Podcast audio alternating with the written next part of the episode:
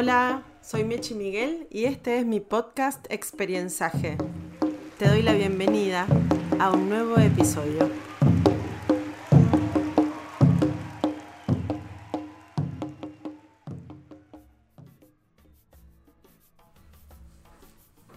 En este episodio estoy compartiendo una conversación muy linda que hacía rato estaba tratando de lograr y finalmente pude sentar un ratito en una silla a Jessica Rosenbaum, alguien que tiene una charla muy linda que les recomiendo la busquen, que se llama Momento Silla, porque Jessie es una mujer absoluta y totalmente inquieta.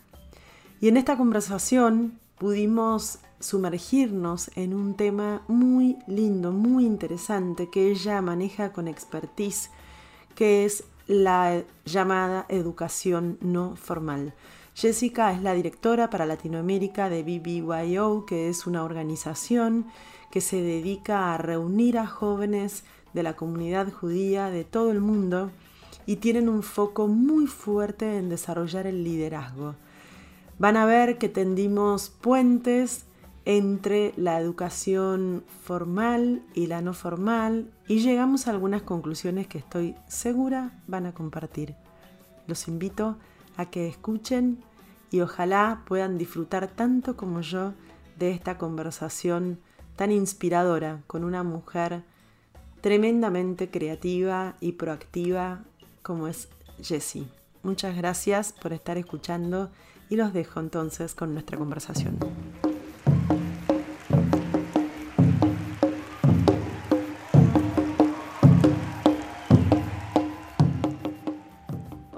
Jessy Rosenbaum, un placer tenerte en el podcast. Muchas gracias por sumarte a esta conversación. Hola Mechi, el gusto es mío y un placer conversar contigo y a través tuyo con un montón de gente que sé que escucha este podcast.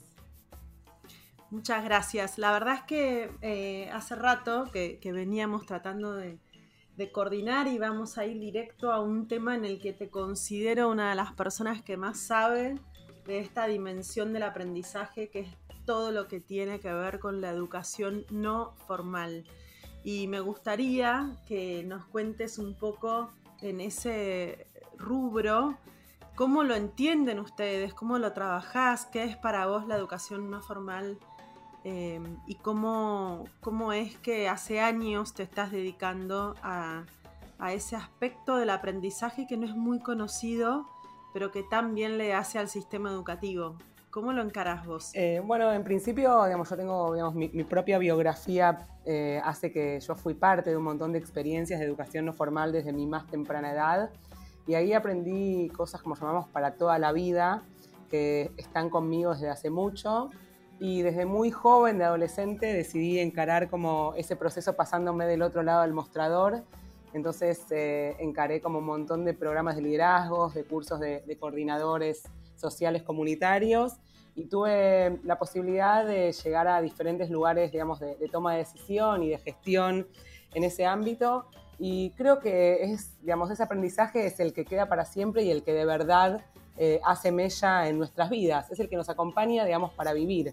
Es el que, con el cual aprendemos eh, lo que yo entiendo que es como lo trascendental de la vida eh, y que nos acompaña para siempre y por siempre y nos hace distintos un poco también cuando, digamos, caminamos, ¿no? Como que nos hace tener como una mochila de cuestiones prácticas, operativas, simbólicas, que son sumamente importantes en este mundo cambiante. Sí, totalmente. Tan así que eh, mi programa se llama Experienzaje, con el atrevimiento y en las disculpas a la academia, porque precisamente fusiona toda la experiencia que uno va, creo que no hay aprendizaje sin experiencia, y es la fusión de esas dos eh, palabras y esos dos conceptos. Ya nos vas a decir más al final de la conversación cuál es tu, máximo experienciaje, pero esto que decías de, de la educación no formal como un aprendizaje que es el que nos acompaña para toda la vida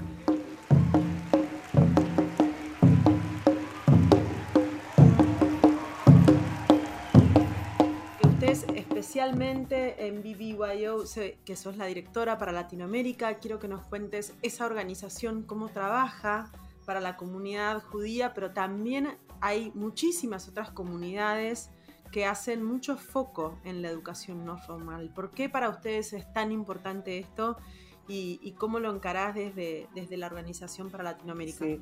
Bueno, BYO, como bien dijiste, es una organización eh, para adolescentes eh, que está presente en más de 55 países y nosotros entendemos que eh, digamos, son los adolescentes los que los estamos empoderando no para mañana, sino para hoy. Digamos que hoy digamos, ellos tienen que tener todos los skills, todas las habilidades en relación a a su propio liderazgo y a poder liderar a pares. Digamos que no tiene que ver con liderar desde un adulto que sabe y un adolescente que aprende o un niño o una niña que aprende, sino nosotros ponemos mucho foco en el aprendizaje con tus pares, con tus coetáneos.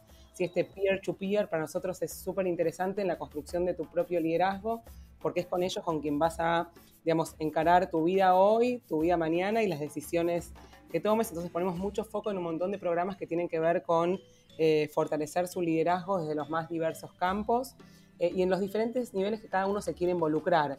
Los adolescentes en BYO tienen eh, absoluta toma de decisión en las estrategias del movimiento a tal punto que tienen participación en el board global con adultos y son elegidos por sus propios pares en una especie de ONU, digamos, en donde todos los países están representados y hay, digamos, una experiencia democrática donde los adolescentes legislan sus propias leyes y tienen su propio cuerpo legislativo y se dan las leyes que ellos quieren para el movimiento durante ese año. Decimos que es eh, Teen Lead Adult Manage, eh, pero bueno, digamos, los adolescentes son los que lideran, los adultos estamos para, para hacer que suceda y para acompañarnos a ellos. Y Jessy, em, te escucho y no puedo evitar preguntarte lo que tengo anotado acá mientras hablabas, y es, ¿cómo ¿Cómo ves el encuentro, si es que encontrás un encuentro, entre la educación no formal y esta eh, visión tan impactante que ustedes tienen y tan vívida? Y conozco cómo trabaja la, comunidad eh, judía y tienen una enorme tradición en formar liderazgo. ¿Por qué es tan importante para ustedes esto? Primera pregunta. Y la segunda es que viene atada ¿Cómo, se une con la educación formal este tipo de educación no formal? Eh, yo creo que, digamos, e, es como, es algo medio que, está como en, los cuerpos y en la piel, ¿no? Y cuando digo como en los cuerpos es eso, es algo que es muy difícil a veces de poner en palabras. Yo tengo una frase que lo dijo un, psiquiatra y un psicoanalista, digamos, que estudió mucho los ámbitos comunitarios en general y los judíos en particular, que dice, uno transmite lo que tiene vivo en uno. Y me parece que un poco es esto, ¿no? Digamos, uno transmite lo que siente, lo que, lo que tiene en la piel, lo que puede compartir con otros, y esos son los aprendizajes que, empiezan como a, calar hondo. Eh, me volvés a decir esa frase que es uno, uno, uno transmite lo que tiene vivo en uno, que lo dijo Hanan Nudel, eh, que es un psiquiatra, psicoanalista y psicólogo social que, ya falleció, eh, que es un gran maestro, yo tuve la oportunidad de, de tenerlo como maestro, y es una, fue una persona súper sensible. Y básicamente esto, digamos, nadie de nosotros puede transmitir, puede enseñar, puede compartir aquello que no tiene vivo en uno. Creo que la educación no formal es un poco, digamos, transmitir desde, desde lo vivo, ¿no? Desde la vida pura, desde... Yo me acuerdo, antes de, tener el cargo en BYO, eh, yo durante muchos años, como vos dijiste, trabajé en la Sociedad Hebraica Argentina, fui la directora del Departamento de Juventud y, bueno, campamentos, Bariloche, etcétera. Y nuestras conversaciones con los coordinadores eran, eh, digamos, eh, la actividad del momento que tiene que durar todo el día es hacer la carpa. No es que tengo que hacer la planificación y escribir objetivo, contenido. Mi actividad es cómo hago la carpa, cómo pongo la estaca, cómo hago el ballestringe. De eso me tengo que ocupar todo el día. Y si, la, y si la hago bien o la hago mal, o si la hice mal y lo tengo que volver a hacer 10 veces, esa es mi, la planificación del día. No es hacer una ronda y aprender sobre cómo hacer una carpa, es hacerla. Totalmente. Yo tuve una, educación también en, mi colegio de Tigre eh, con un foco muy fuerte en el desarrollo de las capacidades de la convivencia y de la construcción de equipos, que sé que sos experta en eso y ahora vamos a hablar. Y teníamos campamentos obligatorios todos los años. Después yo egresé y yo era maestra o, la, la que acompañaba los campamentos y es una tradición de esta educación y, creo que lo que te enseña un campamento realmente te acompaña toda la vida. Y ahí es donde empezás a conocer las aptitudes de eh, ser equipo, de respetar al otro, de ser una comunidad eh, que se maneja como un equipo y los rasgos de líderes o de liderazgo. Y, te vuelvo a preguntar, ¿por qué para ustedes es tan importante? Porque estuve viendo que se, viene, debes estar sin dormir, la, convención internacional de la organización de ustedes que movilizan miles de jóvenes en todo el mundo. Y el liderazgo es un propósito, es un foco y es un rumbo muy claro. ¿Por qué ponen tanta energía en esto que me parece espectacular, pero me gustaría Yo creo que, digamos, eh, ponemos mucha energía y a veces cuando uno lo tiene tan en el cuerpo, cuando está tan vivo en cada uno de nosotros, es, difícil explicarlo, pero ponemos tanta energía porque entendemos que solo el mundo puede ser el mundo que queremos habitar si nosotros podemos como tener decisión en ese mundo y podemos hacer cosas para que ese mundo sea como queremos que sea. Eh, digamos, entonces para eso tenemos que acompañar, digamos, a los adolescentes a que puedan, en principio, ser sensibles, visibilizar, ver qué quieren ellos para su mundo, para el mundo de la gente que los rodea. Entonces, trabajamos mucho con los adolescentes en relación a cuál es su responsabilidad en el lugar donde están. De alguna manera, el mundo no está completo si vos no pones tu parte en el mundo. ¿no? Hay un concepto, digamos, del judaísmo que se llama tikkun olam, que es, digamos, es mejorar el mundo, que es el lugar del hombre en cómo, va a mejorar el mundo y va a ser de ese lugar un lugar mejor una vez que pase por este lugar. Y creo que hay una responsabilidad, digamos, eh, a nivel social, digamos, en relación a, poder como aportar esto y que cada uno de nosotros sea responsable de hacer eso, que no es lo espere de otro. Digamos, nadie mejor que uno para hacer eso y nadie mejor que uno con pares coetáneos para hacerlo. Y porque también hay algo de trascendencia, Mechi, yo creo, ¿no? Como de, de, de trascendencia, digamos, de querer también que esto digamos, que la tradición, la cultura siga, pero que la cultura se pueda dialogar con su tiempo. O sea, ninguna cultura puede quedar estática. Yo creo profundamente que la cultura tiene que poder dialogar con su tiempo y con las problemáticas de su tiempo. Y bueno, eso es un poco lo, que apuntamos y así entendemos que uno puede hacer un, distingo en el mundo. Sí, me parece fundamental esto que decís y, y, lo quiero remarcar, que es uno es responsable de lo que sucede y del mundo que, de lo que le sucede y del mundo que lo rodea y cómo vos sos capaz de transformar la realidad que te rodea y no ser un mero observador y eso creo que es para mí el espíritu y la razón de ser de todo sistema de aprendizaje. 100%, 100%. Formal o no formal. En, en el no formal se vive, se respira, se mastica, se abraza.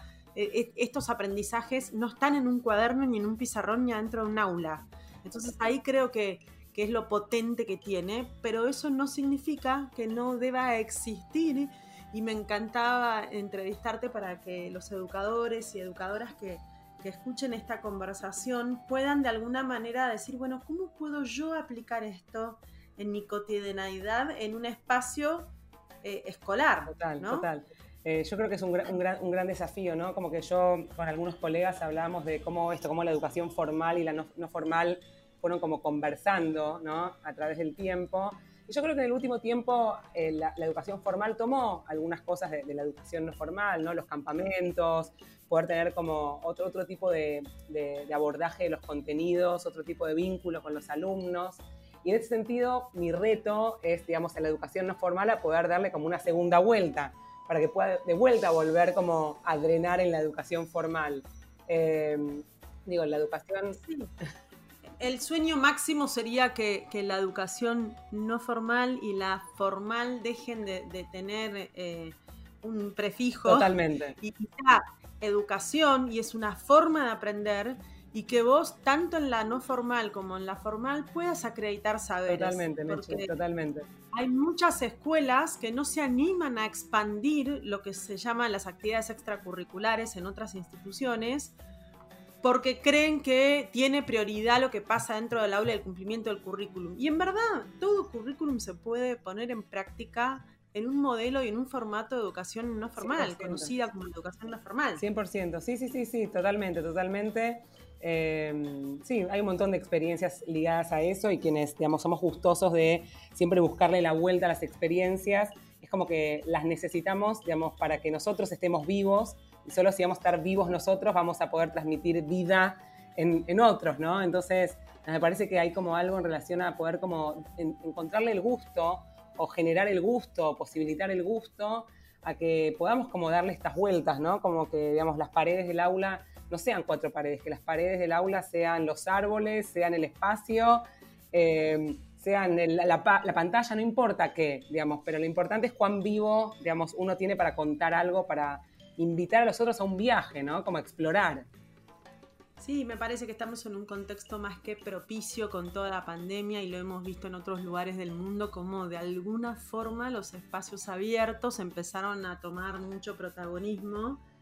Y creo que estamos realmente en un camino que va hacia eso, hacia una especie de, fusión y de, derribar totalmente las paredes, los muros, los puentes que están a veces parecen que nunca van a unir lo formal con lo no formal. A mí no me gusta esa división y creo que todo aprendizaje tiene que parecerse mucho más al, que se llama no formal que al formal.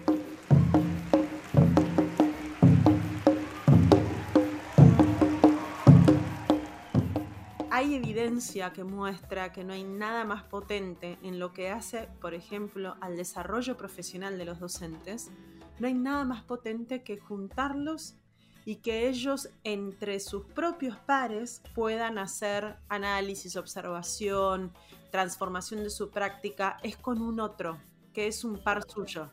¿Cómo, cómo ves vos que, que estás siempre tan rodeada y ahora, bueno, nos vas a contar el desafío de esta convención internacional en pandemia, pero están siempre rodeados de jóvenes que son eh, naturalmente buscan a sus pares ¿Cómo haces esta traspolación o cómo los coordinadores que están a cargo de los jóvenes de la educación no formal, ellos también hacen aprendizaje entre pares? Sí, en, principio, digamos, la, unidad básica de funcionamiento de, de, BYO son los chapters, son los grupos, y algo muy interesante que tiene, ¿no? como en estos vínculos entre lo formal, por decirlo de alguna manera, y lo no formal, es que esos grupos no son eh, por edad, no son eh, graduados, ¿no? Como que y ahí me parece como interesante que un pie de 14 está con uno de 17, con uno de 15, y ahí también hay algo como interesante.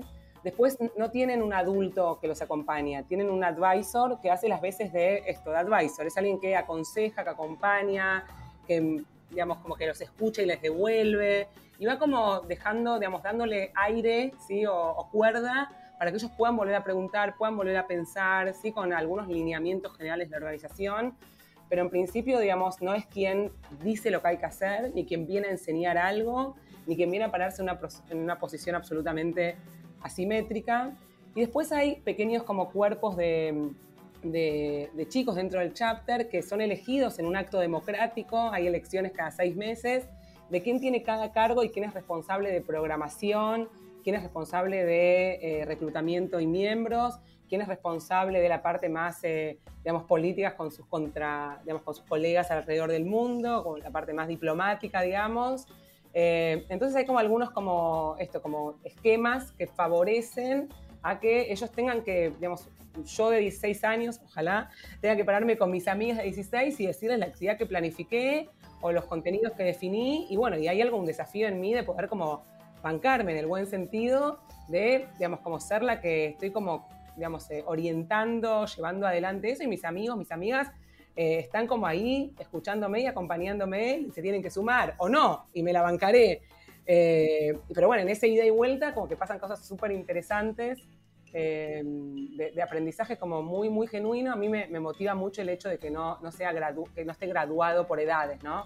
Que no se repita como una cuestión como escolar. Sí, y lo interesante es que vos sos egresada de, la carrera de Ciencias de la Educación, eh, donde lo que aprendés es lo opuesto a lo que estás haciendo hoy. Sí, total.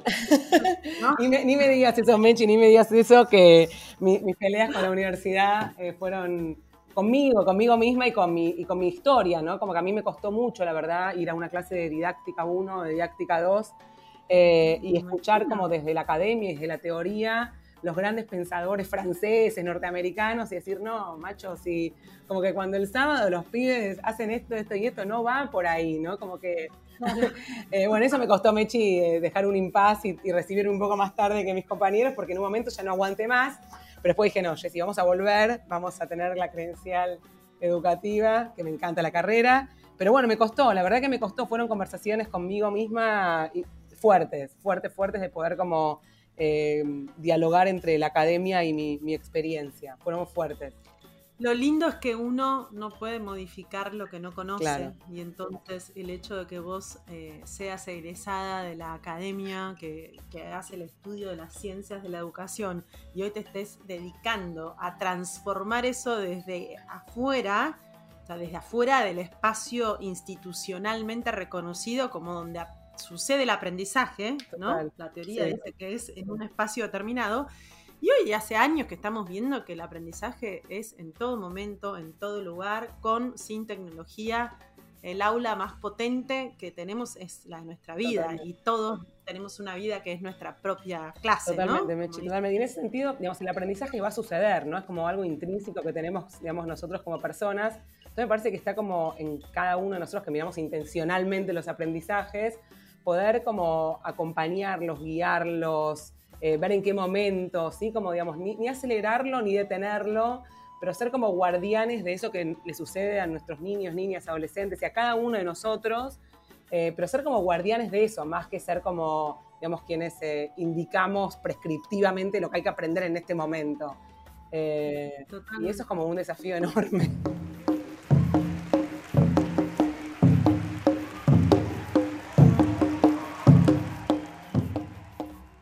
Sí, en tu, en tu biografía estaba leyendo que, mm, aclarás, eh, y me pareció muy interesante, que sos muy curiosa y estás convencida de la potencia de estar en movimiento, que el movimiento es algo que nos enriquece.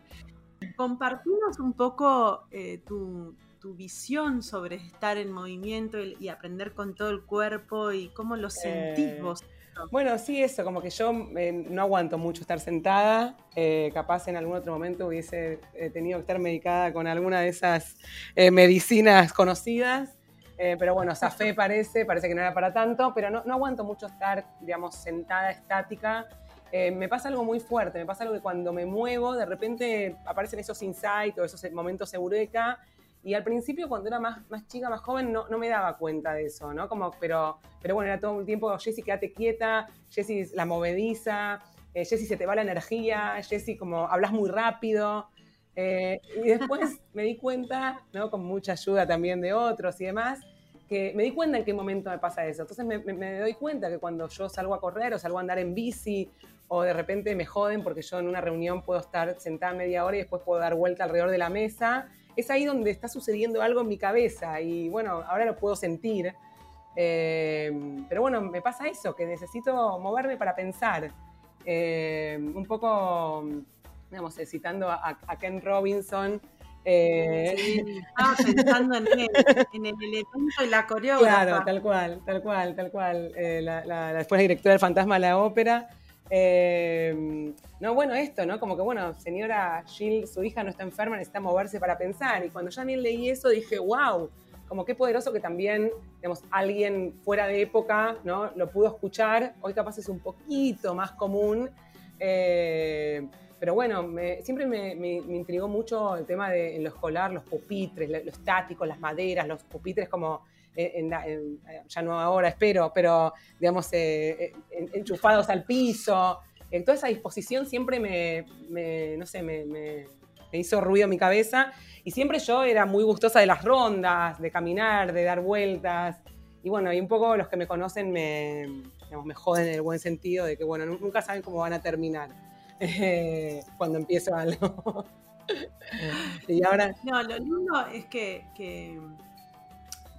yo soy una convencida que la pandemia, nos, además de los estragos que ha dejado sociales y de falta de aprendizaje y de chicos que eh, probablemente no, vuelvan a la escuela y de todo lo que vamos a tener que hacer para salir a recuperar a ese casi 1.4 millones de chicos en el país, pero también nos ha dejado cosas maravillosas y una de esas cosas maravillosas es que creo que se rompieron eh, los reglamentos del silencio, de la quietud, del no te muevas, no te pares y eh, el tiempo estipulado con timbres y campanas. Totalmente. Eh, espero realmente que surja como una rebelión de, por parte de los estudiantes y, que entre todos, con los adultos, se pueda realmente replanificar el, cómo estamos adentro del aula. El otro día hablaba con una amiga en común que tenemos, que es Nati sí.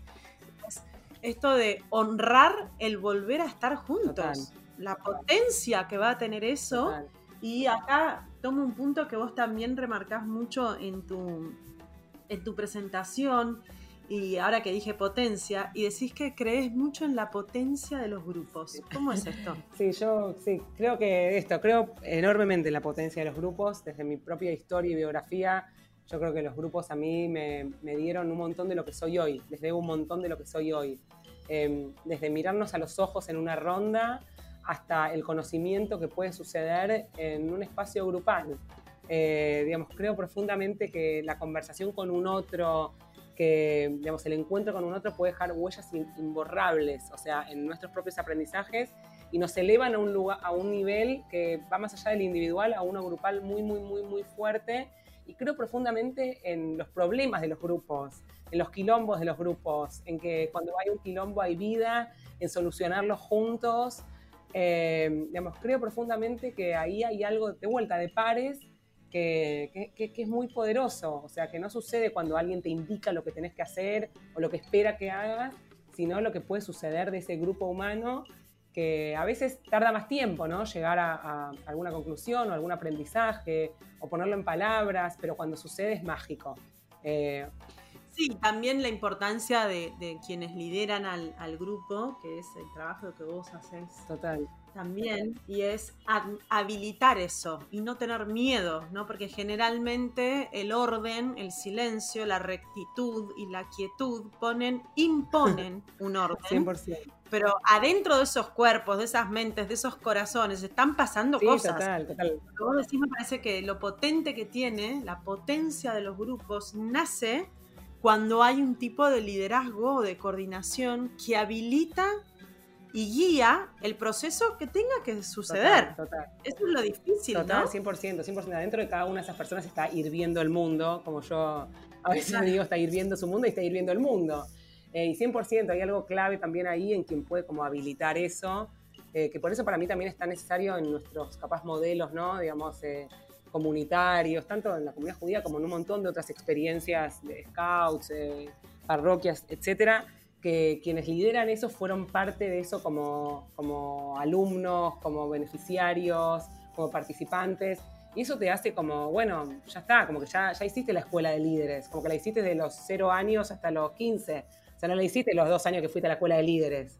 Em, entonces a mí eso me parece como, como súper interesante. Y también Michi antes vos hablabas sobre ¿no? como esto, la, la, quietud de los cuerpos y ¿no? lo que nos va a dejar como esta pandemia. Digo, la educación es así porque en un momento cultural, contexto histórico sucedió.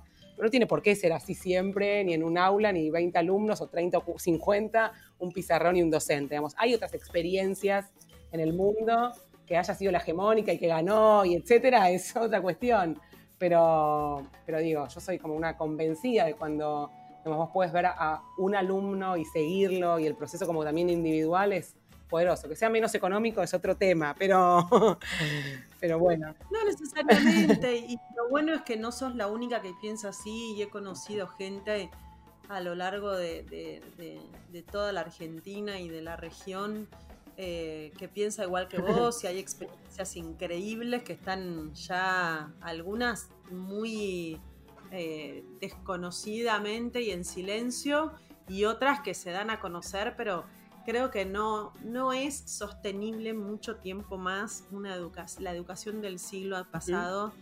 Em, hoy se nos invita y necesitamos otra cosa y empezaste esta conversación hablando de liderazgo, de habilidades, de competencias.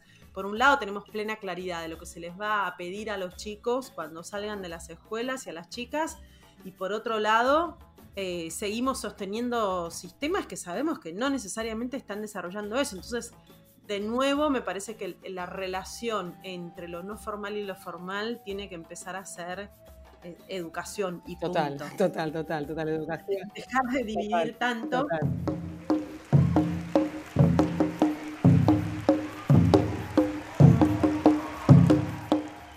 Te quería preguntar preguntar por tu nuevo proyecto, porque como si no tuvieras nada que hacer. en mi tiempo libre. tu tiempo libre. Em, desarrollaste junto a unas amigas una organización para empoderar a las mujeres eh, dentro de la comunidad judía. Me gustaría que nos compartas esto porque es una problemática que excede a la comunidad, pero bueno. Sí, 100%. lo que lo estás haciendo, pero ¿cómo surge? Eh, en principio, esto, digamos, como que empezamos a ver, digamos, no, muy alejado por supuesto de la realidad, que en la comunidad judía, como en, la sociedad en general, los puestos de alta decisión y de, y de liderazgo eran ocupados eh, por una porción muy, muy, muy ínfima, o sea, las mujeres que acceden a, cargos en comisiones directivas, según un estudio que, hizo una, agencia local judía, llama el American Jewish, Jewish Joint Distribution Committee, arroja que de las mujeres que acceden a puestos en comisión directiva, solo el 10% de esas mujeres acceden a cargos de alta decisión, o sea, dirección ejecutiva, presidencia o tesorera. Entonces empezamos, y esas mesas están conformadas de esa manera, digamos, 9-1. Eh, Entonces empezamos a pensar, digamos, que las voces de muchas mujeres no están representadas en la toma de decisiones. Eh, entonces eh, dijimos, bueno, ¿por qué no hacer algo con esto? ¿Por qué no pensar, digamos, cómo podemos como ayudar, acompañar, digamos, a las nuevas generaciones a que digamos, las voces de todas están representadas. Eh, entonces empezamos a armar esta organización que se llama Mujeres JPG. JPG es, digamos, haciendo como un juego con la extensión eh, de las fotos, por más mujeres en la foto. Cuando empezamos a ver esas fotos mm. estaba plagada de, varones, entonces dijimos, está plagada de varones, y si más o menos el mundo se divide en mitades, hay un 50% que no está representado en esas decisiones. Eh, y después empezamos a pensar en, bueno, hay un montón de otras diversidades, de otros colectivos que tampoco están representados y bueno, decidimos hacer algo y armamos Mujeres JPG, en donde hace muy, muy poquito lanzamos el primer programa de mentoreo para organizaciones judías eh, y bueno, ya, ya terminamos nuestro piloto, así que el año que viene ojalá podamos lanzarlo oficialmente. Qué lindo, te felicito. Gracias, Mechi. La verdad que es súper necesario. Yo estoy en, algunos programas de mentoreo para mujeres también y es eh, muy, muy gratificante. Muy necesario para ellas y muy gratificante para nosotras.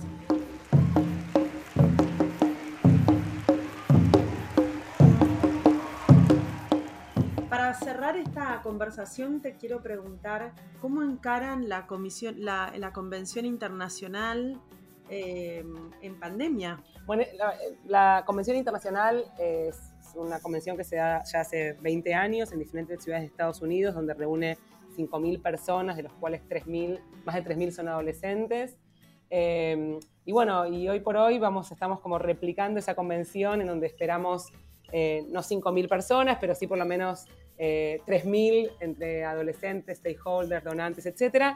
Y la idea es que digamos, haya un espacio de encuentro global de todos los adolescentes, donde va a haber en todas las zonas horarias propuestas, donde va a haber espacios de liderazgo y mucho de eso es, armado por los propios chicos en una multiplataforma. Eh, y bueno, replicando un poco el espíritu que se vive cuando, digamos, eh, ocupamos todo un hotel gigante eh, en pleno Dallas pero bueno, intentando transmitir a la pantalla eso con algunas experiencias locales en la medida de lo posible, con envío de cosas eh, a todo el mundo, digamos, tanto físicas como virtuales, eh, experiencias cruzadas culturales, tipo cenar en la casa de otra familia que se ofrece para recibirte mientras que cenes por la compu, bueno, eh, un, delirio, un delirio total, pero es una emoción muy fuerte. así que eso, en principio queremos hacer lo más vívido posible y la mayor experiencia posible de, los adolescentes. Y bueno, eso, esperemos que, nos salga, porque también estamos piloteándola. Qué bueno, la verdad es que está buenísimo. Eh, son experiencias que seguramente nos van a les van a dejar a ustedes como organización aprendizajes para cuando se puedan volver a ser presenciales. Y que lo que tiene la tecnología para quienes tienen acceso es muy democratizante. Mucha gente que tal vez no podía pagarse un pasaje y viajar hasta allá, pero ahora puede participar, entonces eso también tiene su lado positivo y, ojalá muchos, muchos colegios y muchos grupos de adolescentes puedan replicar el modelo porque es, realmente impactante lo que hacen. Jessy, ¿cuál es de, de todo tu recorrido hasta acá y de las vivencias que tuviste? em, estás impregnada de experiencias todo el tiempo, pero a nivel personal, tu experienciaje más profundo, ese aprendizaje que, que tiene una experiencia asociada y que cuando te diste cuenta, porque yo siempre digo que hay un instante en el que vos decís, ah, esto me va a acompañar hasta el día que me muera. Eh, bueno, tengo, tengo, que nombrar acá a mi, abuela materna de vuelta, que, la nombro en la charla.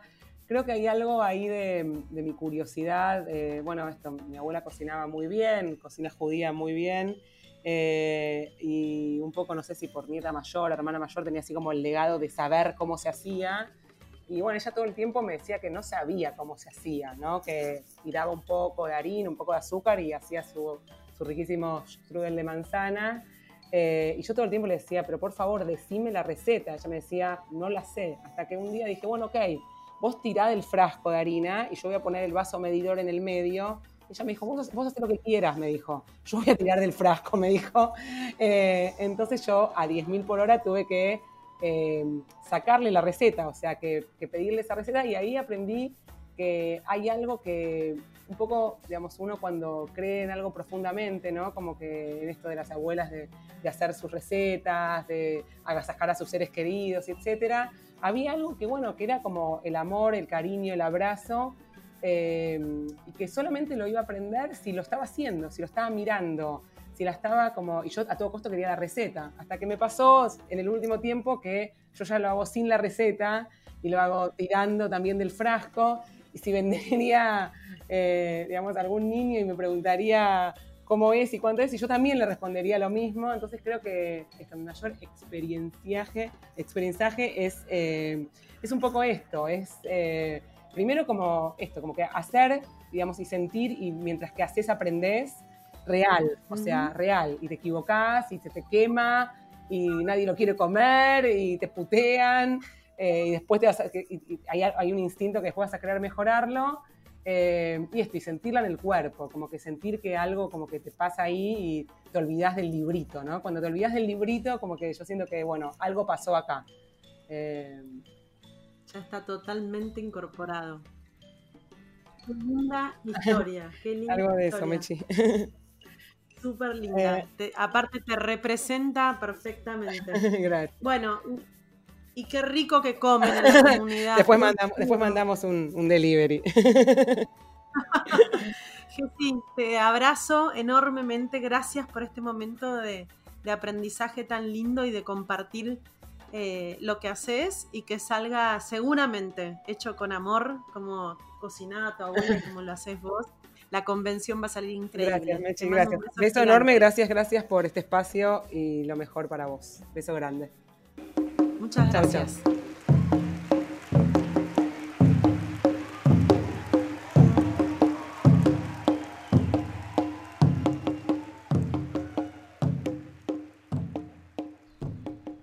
Espero que te haya gustado este episodio, que lo hayas disfrutado. Gracias por escuchar por estar allí y ser parte de esta comunidad del ecosistema de aprendizaje.